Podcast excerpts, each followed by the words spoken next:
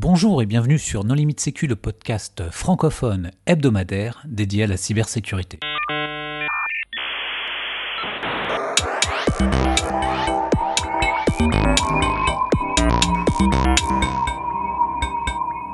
Alors aujourd'hui, nous allons parler de distribution de clés de chiffrement en utilisant les propriétés de la physique quantique avec Arnaud Tadei. Bonjour Arnaud. Bonjour tout le monde.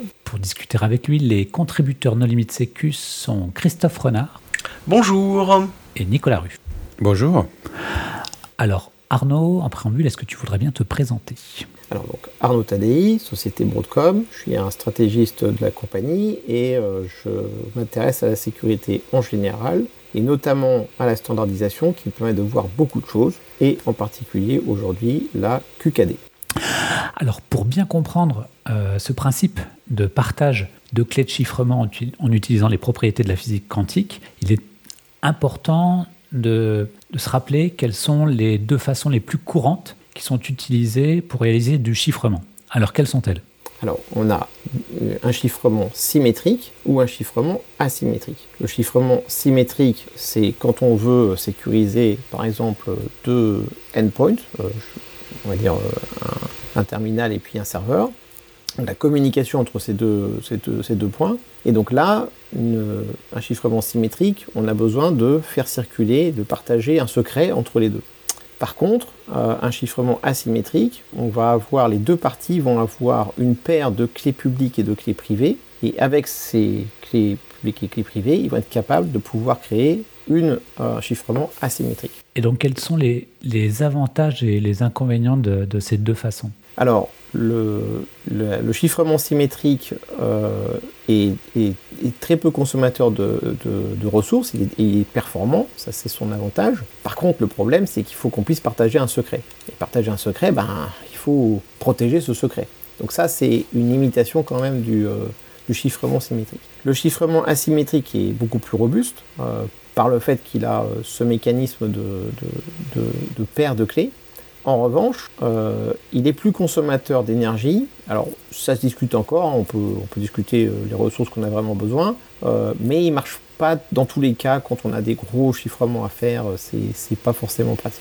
Donc, chacun existe, et en fait, quand on fait par exemple un HTTPS, eh ben, on utilise les deux, l'un compensant les problèmes de l'autre. Je pense pour compléter que euh, dans le chiffrement symétrique, on utilise, c'est vraiment le successeur des machines à chiffrer du XXe siècle ou des déchiffres processeurs, c'est-à-dire que on prend les informations, on les permute, on les secoue un peu dans tous les sens, et ensuite la clé, c'est ce qui va permettre de remettre l'information dans le bon sens. Donc c'est très très efficace parce que c'est des interversions de bits électroniquement, ça, ça consomme euh, peu d'énergie.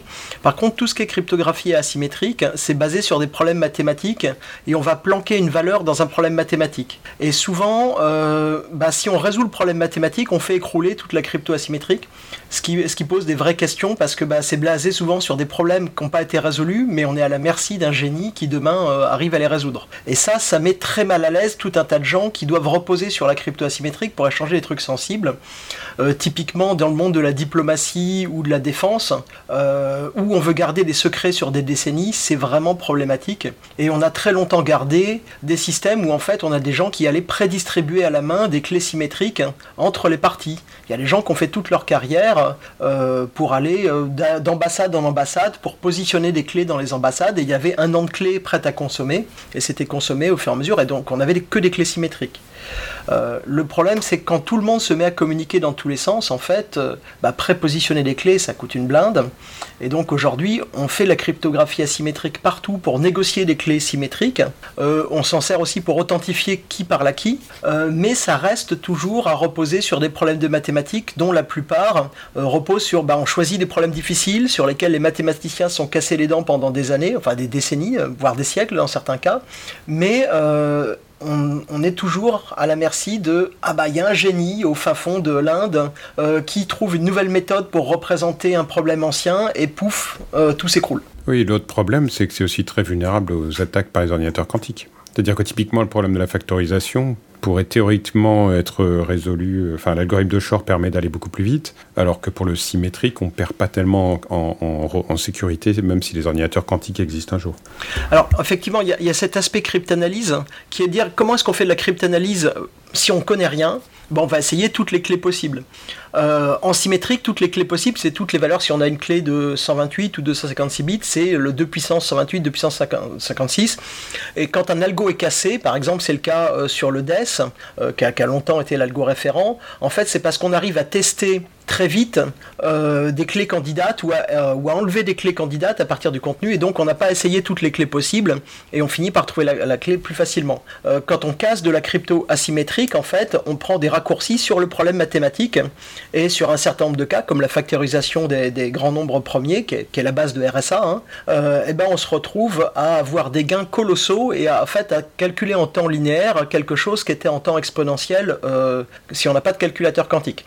Sauf qu'aujourd'hui on n'a pas de calculateur quantique capable de faire une factorisation de grand nombre parce qu'il faut une quantité de qubits stable, ou du moins avec une correction d'erreur qui est très importante, et qu'aujourd'hui les plus gros calculateurs sont à quelques dizaines, ou je crois qu'on dépasse la centaine de qubits stables, sur, ce type de, calculateur quantique euh, générique, parce qu'il y a des calculateurs quantiques spécialisés pour de la simulation, c'est pas pareil. Euh, et en fait, on ne sait même pas si un jour on arrivera à avoir des calculateurs quantiques avec un nombre de qubits suffisant pour factoriser des clés RSA de 2048 bits ou 4096 bits qui sont le standard d'il y a 10 ans. Quoi. Ok, donc on a vu que l'inconvénient principal du chiffrement symétrique, c'est le partage des clés. Donc comment est-ce que QKD adresse cette problématique?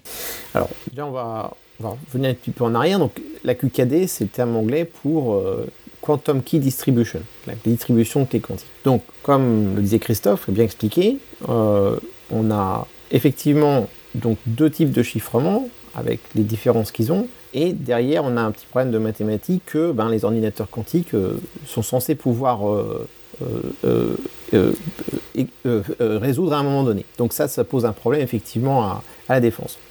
Donc pour résoudre ce problème, on a eu deux types de réponses. La première, ça a été les mathématiciens qui ont dit, ben, c'est simple, il suffit qu'on change les algorithmes et, et tout ira très bien. Donc la cryptographie et tout ira très bien. Mais les physiciens ont aussi proposé une autre solution pour résoudre ce problème-là. Et ils se sont aperçus qu'ils pouvaient utiliser le, ce qu'ils avaient enfanté comme problème, qui était euh, comme solution et comme problème, qui est l'ordinateur quantique, ils pouvaient aussi l'utiliser pour faire la défense. Donc là, l'histoire, c'était de dire euh, comment est-ce que je peux faire finalement un réseau parallèle au réseau traditionnel. Et ce réseau parallèle, ça ne va pas être un réseau classique euh, qu'on connaît, mais ça va être un réseau d'équipements quantiques qui vont échanger des clés, le secret, mais cette fois-ci à travers une technique physique. Et je vais faire une pause à ce niveau-là. Après, on peut rentrer dans comment ça marche, etc. Mais du coup, quelle, garantie est-ce que ça offre? Donc, typiquement, si, si j'utilisais bon, RSA, que tout le monde a utilisé pour de la symétrique, la garantie, c'est que quelqu'un doit résoudre un problème de factorisation du nombre énorme que j'ai utilisé euh, pour être capable de déchiffrer mon message. Pardon, quelle garantie de sécurité ça offre ce canal? Alors, c'est un canal euh, qui est construit par la, physique quantique. Et donc, la nature de la physique quantique fait que c'est, c'est pas impossible, mais c'est très difficile techniquement parlant, de pouvoir casser la physique. Alors là, on va devoir rentrer un petit peu dans... On va devoir quitter l'informatique et cette fois-ci rentrer dans la, dans, la physique. D'abord, ce qu'il faut voir, c'est que là, on parle de distribution de clés quantiques. C'est qu'on parle du secret. C'est-à-dire que là, on va aider la, la, le chiffrement symétrique. C'est qu'on a ce canal qui va permettre de faire circuler euh, ces clés euh, euh, qu'on a besoin pour, la, pour, pour le chiffrement symétrique. Donc, pour pouvoir le faire, les physiciens se sont aperçus que quand ils faisaient de la mécanique quantique, il y avait une propriété très étrange, qui est que quand je prends deux particules physiques dites intriquées, je peux tout d'abord représenter des états dessus. Je suis capable de représenter une suite de 0 et de 1. Ça c'est une propriété de la mécanique quantique. Et l'autre propriété qu'ils ont remarqué, c'est que quand j'ai deux particules qui, euh, qui, sont, euh, qui sont intriquées avec effectivement un codage dessus, et que je déplace ces particules à deux endroits particuliers, euh, l'une et l'autre, si je, si je veux lire d'un côté, je vais lire de l'autre, je vais consommer ma particule au même instant.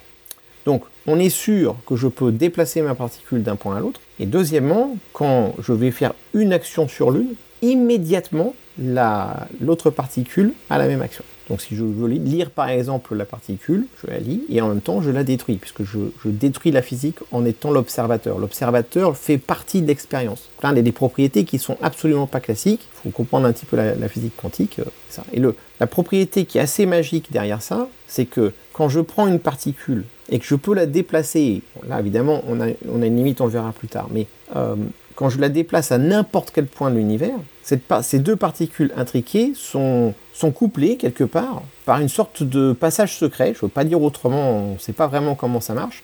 Ce qui fait que c'est pas comme si la première particule envoyait un message à l'autre. Non, non, non. C'est que si je fais une action sur l'autre, immédiatement l'autre également agit. Et je peux les mettre à n'importe quel point de l'univers. C'est-à-dire que il y a, normalement, on sait tous que la, rien ne peut dépasser la vitesse de la lumière, mais là on est dans un cas où on a quelque chose qui fait que les particules sont connectées par, par quelque chose qui dépasse à n'importe quel moment la vitesse de la lumière. Alors, il y a des façons de l'interpréter, je dis bien de l'interpréter, je ne suis pas physicien, mais c'est un petit peu comme si on avait une feuille de papier, on prend un point et on le déplace à l'autre bout, effectivement, il y a une distance que l'on voit sur la feuille de papier, mais si on regardait peut-être l'univers d'un autre œil, si je plie ma feuille de papier, peut-être que dans une autre dimension que je ne vois pas, ces deux particules qui me donnent l'impression d'être très loin sont en fait côte à côte. En fait, elles, ne se déplacent pas. Euh, donc c'est une façon d'interpréter. On, peut voir aussi qu'il y a d'autres façons d'interpréter ceci. Hein. Les physiciens, c'est même euh, assez compliqué, mais c'est cette petite magie qui fait qu'on arrive à avoir euh, cette transmission d'informations qui se fait entre, entre deux équipements. Alors, on a des équipements terrestres, on a aussi des équipements satellitaires. je vais me poser ici parce qu'on a des limites, on peut voir un petit peu euh, les, limites euh, dans, un cas et dans l'autre. Dans les équipements terrestres, il y a des systèmes qui sont en production actuellement, euh, qui existent depuis des dizaines d'années. Tout, à fait, Nicolas. là, on, a l'impression qu'on parle de science-fiction et de téléportation. C'est pas du tout de la science-fiction, c'est extrêmement concret. Il y a aujourd'hui, ben, j'habite en Suisse, autour de chez moi à Genève, il y a une société qui produit des équipements de QKD, de Quantum Key Distribution, depuis 2004, euh, si on a bien regardé notre travail. Euh, euh, ça fait longtemps, c'est une société qui habite pas très loin de chez moi en fait. et non seulement ça, mais c'est des équipements, c'est un marché, c'est des équipements qui ont une certaine valeur. Je ne sais plus exactement les prix, mais bon, ça va de, de quand je regardais ça il y a quelques années, c'était entre 200 000 et 1 million de dollars par équipement, suivant les caractéristiques qu'on a besoin. Et il y a des clients qui utilisent ça de façon euh, quotidienne. Par exemple, un certain nombre de banques privées suisses euh, autour de Genève ont connecté leur, euh, les communications de leur centre de calcul déporté avec des devices de QKD pour assurer une certaine, un certain niveau de garantie de la, de la sécurité de leur communication. Donc c'est pas du tout de la science-fiction, c'est très concret. Et, et, juste pour finir, il y a également, pour être très concret, les Chinois ont quand même lancé un satellite de QKD euh, également, on pourra revenir un petit peu après. Si moi, alors tu me corrigeras si je, si me trompe, mais de ce que je comprends, ce qui est, proposé par Adi Quantique depuis euh, bientôt 20 ans, euh, utilise aussi une autre propriété de la, de, la, physique quantique, qui est le fait que on ne puisse pas dupliquer entièrement une particule avec tous ses états, c'est-à-dire que si on lit une valeur, on peut plus lire les autres et que donc, euh, et c'est le cas donc de, ce qui était utilisé en tout cas par les, j'ai pas suivi très récemment, mais ce que proposait Adi Quantique, c'est-à-dire qu'en fait, on compte sur le fait que quelqu'un qui lirait le paquet en cours de transit changerait son état quantique, et donc à l'arrivée, il passerait plus, il y a un, système de filtre, euh, et euh, il, passerait plus le filtre à l'arrivée, et du coup le message est, enfin le, lors de la négociation de clé, le fait que quelqu'un écoute rend impossible, fait échouer la négociation de clé. Exactement. alors que sur les systèmes tels que je comprends, et là je je suis moins au courant, euh, mais quand apparemment tester les Chinois entre le sol et satellite, sont des systèmes où on a du couplage de particules et où on modifie la particule d'un côté pour transmettre un message sur la particule de l'autre côté. Est-ce que c'est deux, choses différentes ou est-ce que l'un est l'évolution de l'autre? Parce que là, j'avoue que je, Alors, j'ai 10 ans de retard. C'est une bonne question. Je, ne vois pas d'incompatibilité entre les deux, les deux modèles. Euh, le modèle de base, c'est effectivement de transporter la particule de l'autre côté. Alors effectivement, peut-être qu'Idée Quantique a, proposé euh, une technique un petit peu plus subtile, mais c'est vrai que toute altération physique qu'il va y avoir sur la ligne, mais même dans le premier cas, hein, euh, va, va faire casser la négociation. Donc on a, on a quand même, là, après, il y a certainement des finesses qui ont été apportées. C'est quand même un monde très particulier parce que déjà au niveau euh, de la physique, c'est pas complètement sécurisé. il y a quand même un certain nombre de cas où, alors je ne suis pas spécialiste de, physique quantique, mais euh, j'avais compris en, discutant avec les spécialistes, enfin les experts avec qui je travaille euh, à, l'Union internationale des télécoms, que dans certains cas, par exemple, si on met un miroir à un bon endroit sur le laser, etc., on arrive à surcharger le message. Du coup, on a des cas un petit peu bizarres qui permettent d'être exploités par rapport au niveau de sécurité. Mais il empêche que pour arriver à faire ces manipulations physiques sur cette ligne-là, euh, comme en général les systèmes sont euh, physiquement sécurisés, hein, c'est pas juste de la sécurité cyber, c'est quand même dans des salles, euh, avec, on ne peut pas rentrer n'importe comment là-dedans, on a quand même une difficulté pour pouvoir imaginer quelqu'un qui vient et qui effectivement est capable d'altérer la physique. C'est quand même pas quelque chose qui se fait de façon courante. Il n'y a rien d'impossible, mais enfin quand même c'est très compliqué et ça demanderait des, des, agents très, très spécialisés pour faire ce genre de manipulation. Ce que vend ID Quantique, c'est du protocole BB84, il me semble? Donc en fait, c'est 84 puisqu'il a été inventé en 1984. Hein. donc là, on ne parle pas de quelque chose de, récent. Et les problèmes qu'il y a avec ça, c'est pas des problèmes théoriques, c'est plus des problèmes d'implémentation. C'est que les systèmes physiques sont imparfaits. Euh, par, exemple, si tu veux émettre un photon, en fait, c'est difficile d'être sûr que tu en aies émis qu'un seul et qu'il n'y en ait pas euh, plusieurs, un, deux ou trois qui soient partis en même temps, en fait. Oui. Et alors, ça, ça je l'avais vu, euh, j'avais vu aussi en Chine parce que les Chinois m'ont invité. J'ai des raisons pour lesquelles j'ai eu une expérience avec pas mal de sociétés là-dessus parce que j'ai présidé toutes les discussions sur la création du premier groupe de quantique international. Et donc, pour me remercier, les Chinois m'ont invité plusieurs fois. Et donc, j'ai pu voir le NOC, le, le, Network Operation Center satellitaire et terrestre des Chinois. Et effectivement, quand je regardais la salle, euh, ils avaient eux aussi des taux d'erreur très importants entre leurs nœuds. Donc c'est quand même pas une technologie, euh, c'est une technologie qui demande, euh, voilà, qui est quand même fragile. il faut quand même, alors ça fonctionne, mais c'est tout de même compliqué de réussir à faire, à faire vivre une particule d'un côté à l'autre ce que, ce, que, ce que disent beaucoup de cryptographes, c'est qu'en fait, euh, les physiciens redécouvrent ce qu'on a, euh, qu'on a eu comme problème dans les implémentations mathématiques des algos euh, cryptographiques. C'est-à-dire que faire un algo cryptographique qui a une bonne force, c'est compliqué. Mais le faire avec une implémentation qui fuite pas de l'information physiquement de tous les côtés, c'est encore plus compliqué. Et donc l'implémentation et la façon dont on l'implémente, c'est aussi important que le principe. Là, typiquement, donc il y a toute une famille d'algos qui sont BB84. C'était, c'était un algo qui avait été inventé sur papier en 1984 où on ne pouvait pas encore le, faire. Euh, il y a toute une famille d'algos qui en ont été dérivés, qui toujours sur le principe de euh, qu'on ne peut pas lire l'état d'une particule sans le modifier. Euh, mais en fait, il y a eu des attaques qui ont été faites sur les implémentations qui consistaient à éblouir les capteurs. Voilà. Et donc j'éblouis un des côtés d'un des capteurs, puisque en fait j'émets un photon sur lequel je colle un certain nombre d'attributs. De l'autre côté, j'en sélectionne un sous-ensemble. Et si je crache des photons comme un malade au milieu des deux côtés, bah, grosso modo, tout le monde va choisir une clé qui est que des 1. Je simplifie parce que les attaques sont un peu plus subtiles. Euh, même chose si je, suis sur le canal et je suis capable d'avoir, euh, j'envoie des paquets de photons en fait. Et donc si je suis capable d'en prélever un nombre indétectable par les deux parties en communication, parce que j'ai des capteurs bien meilleurs qu'eux, mm. en fait je suis capable de récupérer une copie de la clé parce que j'ai pas consulté le même photon que celui qui est arrivé de l'autre côté. Mm. Et donc il y a aussi une course à la finesse des capteurs, à mesurer la qualité de la transmission au fur et à mesure. Enfin, la, mise en œuvre est compliquée. Euh, et c'est pour ça que quand il y a bah, voilà, une, boîte comme ID Quantique qui existe depuis 20 ans, ils ont expérimenté pas mal d'itérations. Euh, et euh, ce qui leur est souvent objecté, en revanche, c'est bah ok, c'est bien gentil, vous avez ce système physique, mais vous réinventez pour plus cher des choses qu'on fait avec des maths. Et il y a vraiment deux écoles euh, de, pensée qui sont souvent pas d'accord. Alors, tout à fait. Alors, il y, a plusieurs points là-dessus. Hein. Le, cas de l'éblouissement, c'est ce que j'expliquais avec la surcharge du, signal que tu fais avec, avec par exemple, un miroir, des choses comme ça. C'est ce type d'attaque qui peut arriver. Donc, ce qu'il faut bien voir, déjà pour fixer ça, c'est que c'est pas non plus la panacée, et même au niveau physique, eh ben, il y a quand même, comme tu le disais, euh, des implémentations à faire. Et ben, le, démon est dans le détail, on arrive quand même à.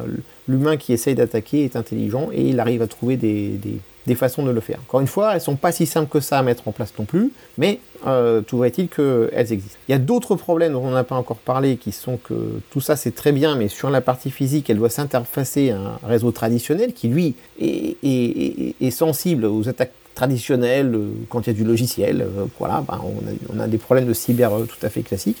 Donc, voilà, on a, quand même des, petites choses là qu'il faut, bien regarder. Mais par contre, c'est vrai que voilà, les sociétés comme idée quantique, on, fait ça depuis longtemps, elles, ont, elles ont acquis de l'expérience et tout ça c'est documenté. Donc dans certaines recommandations de, l'UIT, il y a des documentations qui montrent bien voilà, les, différences, les différents types d'attaques qu'on peut avoir, même au niveau physique, pour justement euh, prévenir les implémentations qu'il faut protéger contre ces problèmes.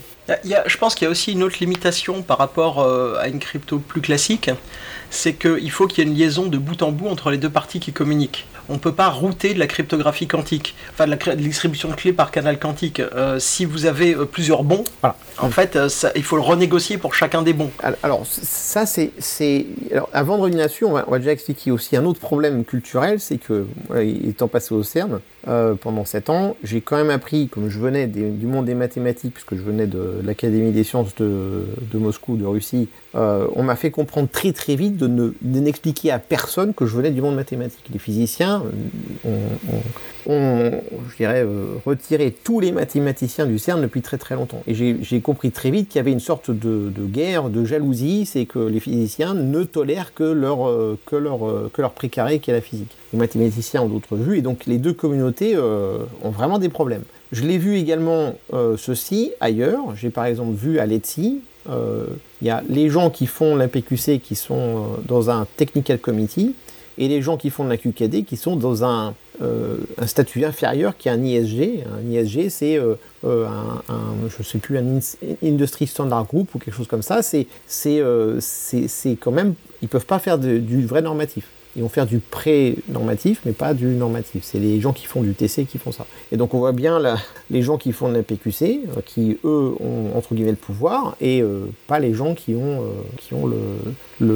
font de la QKD. C'est pour ça que quand j'ai fait ce que j'ai fait à l'UIT, ça a permis à plusieurs communautés qui n'avaient pas de maison de pouvoir venir pour faire leur travail. Donc tout ça, ils ont commencé à, à le normaliser. Après, le problème des bons, il faut bien voir que ça, c'est un problème terrestre. On n'a pas ce problème dans l'espace. Alors pourquoi Déjà, il faut expliquer pourquoi est-ce qu'on a une limitation terrestre et pas dans l'espace. C'est une question du bruit terrestre. Il y a un bruit physique qui, qui, euh, perturbe les, canaux euh, et qui limite les distances sur lesquelles on peut avoir des bons taux de, de bons entre nœud à nœud, et c'est à peu près, je ne plus, 80 km, 100 km à peu près, peut, entre 60 et 100 km on va dire, sur les cas. Euh, donc c'est quand même assez limité. Et effectivement, pour pouvoir passer, euh, on peut faire une chaîne, hein, des segments, euh, segment 1, segment 2, c'est le cas de la ligne Pékin-Shanghai, je sais plus, je crois qu'ils ont 32 nœuds.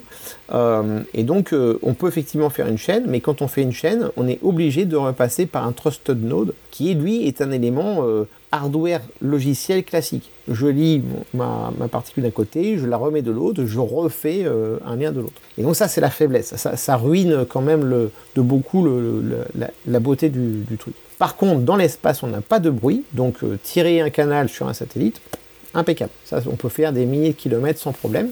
Euh, on reviendra après sur l'histoire du satellite chinois, mais... S'il est en ligne de vue. Typiquement, si je veux faire un réseau entre deux satellites qui sont des deux côtés de la Terre, bah, il va me falloir des relais. Alors là, on a effectivement on a, un problème qui est euh, comment faire un relais physique. Ça, c'est le Graal de, des gens qui font euh, de la QKD. Alors, j'ai vu, euh, je, ne pense pas qu'il y a de relais qui soit encore en production aujourd'hui. Ça reste de la recherche pour, pour ce que je comprends.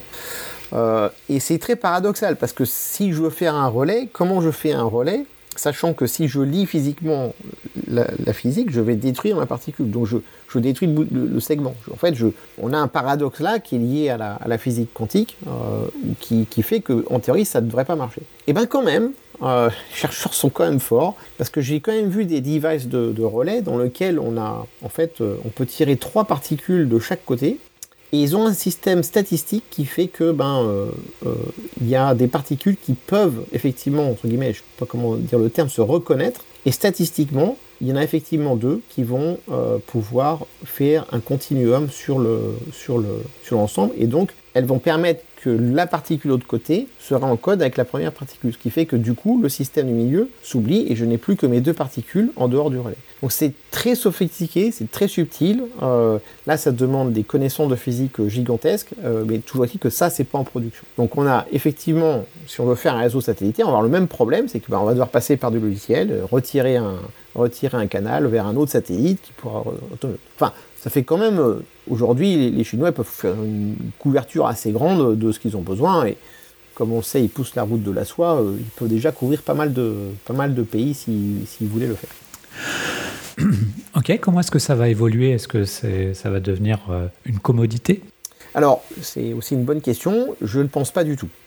pour le moment, il faut bien voir que l'immensité de, résoudre les, problèmes potentiels d'attaque d'un ordinateur quantique sur, euh, sur, euh, sur, de la, sur du chiffrement, euh, il faut remettre un petit peu l'église au milieu du village. Je pense que le premier problème qu'on va avoir, c'est d'abord sur les données qui sont au repos. Alors là, on a une difficulté, c'est qu'il y a un certain nombre de pays qui volent des informations chiffrées, ils peuvent rien en faire, mais un jour, ils pensent que les ordinateurs quantiques leur permettront de, déchiffrer ça. Donc ça, c'est un premier problème. Le, deuxième problème sur les communications, c'est pas si simple que ça de mettre euh, un ordinateur quantique euh, dans une ligne euh, pour pouvoir faire du déchiffrement à la volée. un ordinateur quantique, c'est pas juste un ordinateur comme ça que, je, déplace sous le bras. Hein. C'est pas ça. C'est en général c'est une construction physique assez importante avec de la. Donc c'est pas c'est quand même techniquement parlant, ça se fait pas comme ça. donc par contre le, le euh, le truc, c'est que aujourd'hui, l'essentiel de la protection va se faire par les mathématiciens, et donc euh, ce que la NIST est en train de faire euh, avec les algorithmes, de, les nouveaux algorithmes qui sont choisis, donc il y en a trois si je me souviens bien, il y en a un, qui est échoué, puis ils en avaient quatre, ils en ont plus que trois, et ça c'est l'essentiel. Par contre, et l'autre problème, c'est que pourquoi, la QKD va être très limitée, c'est que bah, c'est quand même une infrastructure super lourde. Il faut mettre des devices euh, d'un point à l'autre. Enfin, je peux faire des segments, euh, euh, faire des segments de, réseau quantique entre deux points, trois points, quatre points. Ça ne se fait pas comme ça. Donc, on peut imaginer qu'aujourd'hui, la clientèle d'un service de QKD, ça va être essentiellement euh, euh, des, clients institutionnels ou qui ont vraiment des besoins spécifiques, en particulier le, monde financier.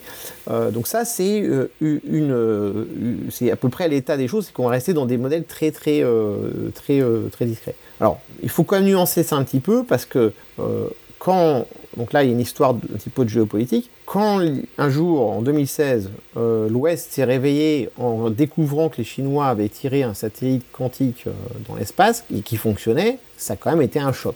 Euh, et à partir de là, euh, un certain nombre de pays, euh, plus ou moins à l'ouest, ont décidé de commencer à faire leur propre programme QKD. Donc l'Europe a une initiative qui s'appelle OpenQKD, les États-Unis sont en train de préparer de lancer leur satellite, les Canadiens aussi, l'Europe aussi. Donc il y a quand même, ici ils sont mis, mais ils sont très très très en retard. Pour... Il y a, CECOC aussi au niveau européen, non, comme projet?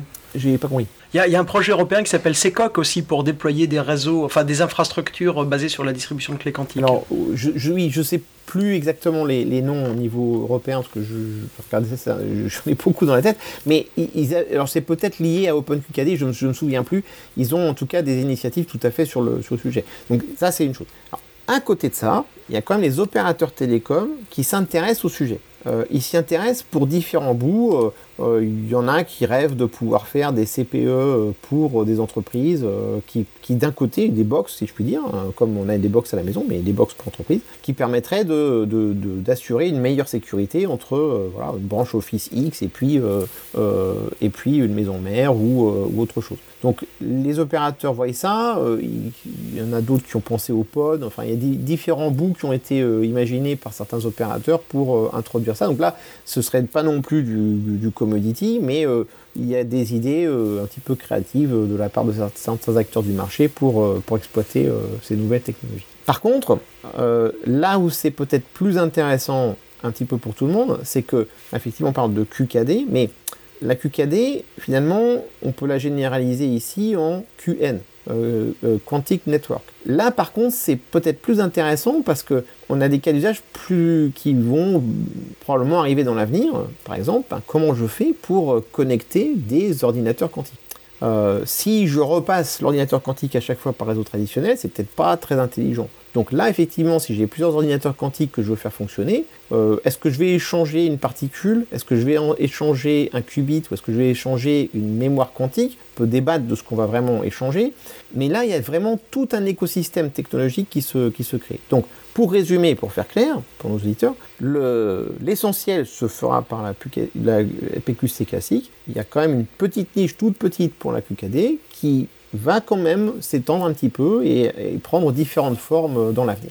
Voilà, comment je pense que ça va se passer. Euh, du coup, tu, as dit que les, Occidentaux avaient été surpris par le programme de, communication euh, sur canal quantique chinois avec des satellites.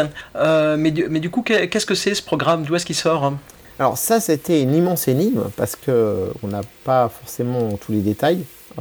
et ce qu'il faut bien voir, c'est que quand on lance un satellite, c'est pas quelque chose qu'on décide hier. C'est que euh, un satellite, en général, c'est un, cycle d'au moins 10 ans. Euh, et là, on parle d'un satellite quantique. Donc imaginez le scientifique euh, qui a décidé de convaincre le, Parti communiste chinois de lancer, de construire un satellite quantique et de le lancer, ça a dû être un moment assez intéressant à vivre pour, pour les gens qui ont décidé de le faire. Euh, donc on peut imaginer que si de 2016, on est déjà plutôt en 2006, euh, peut-être qu'ils y ont pensé déjà en 2000 ou même peut-être même bien avant, ça fait peut-être 20 ans qu'ils travaillent dessus. Alors ce satellite, il s'appelle Missius. Missius, c'est le nom d'un philosophe chinois du 6e siècle avant Jésus-Christ, si je me souviens bien. Euh, et pourquoi ils l'ont nommé comme ça C'est qu'ils ont une petite représentation de l'époque qui leur est arrivée. Et on voit effectivement ce philosophe avec un bâton. Et dans ce bâton, il y a une fente et on voit la lumière qui traverse, euh, qui traverse ça. Et donc, c'est comme si euh, ce philosophe avait compris le, paradoxe de, de, ce qu'on appelle les fentes de Jung, qui lui a été euh, tout à fait clé pour, pour amener tout doucement à comprendre qu'on avait une nouvelle physique qui s'appelait la, la mécanique quantique. Donc ils l'ont, ils l'ont préparé euh, euh, comme ça, euh, c'est vraiment sorti d'un coup. effectivement, on est dans une guerre technologique, une compétition importante entre un certain nombre d'États, et ça a été un, effectivement un, choc pour l'Ouest de voir que les Chinois avaient une avance vraiment considérable sur le sujet. Ils l'ont aussi en, technologie quantique et en ordinateur quantique. Ils ont, ils ont des investissements qui sont disproportionnés par rapport à l'Europe et par rapport aux États-Unis également. Euh, donc voilà, on a effectivement une histoire là un peu, un peu particulière qu'il faut quand même souligner dans, euh, dans l'immense ensemble de la géopolitique actuelle.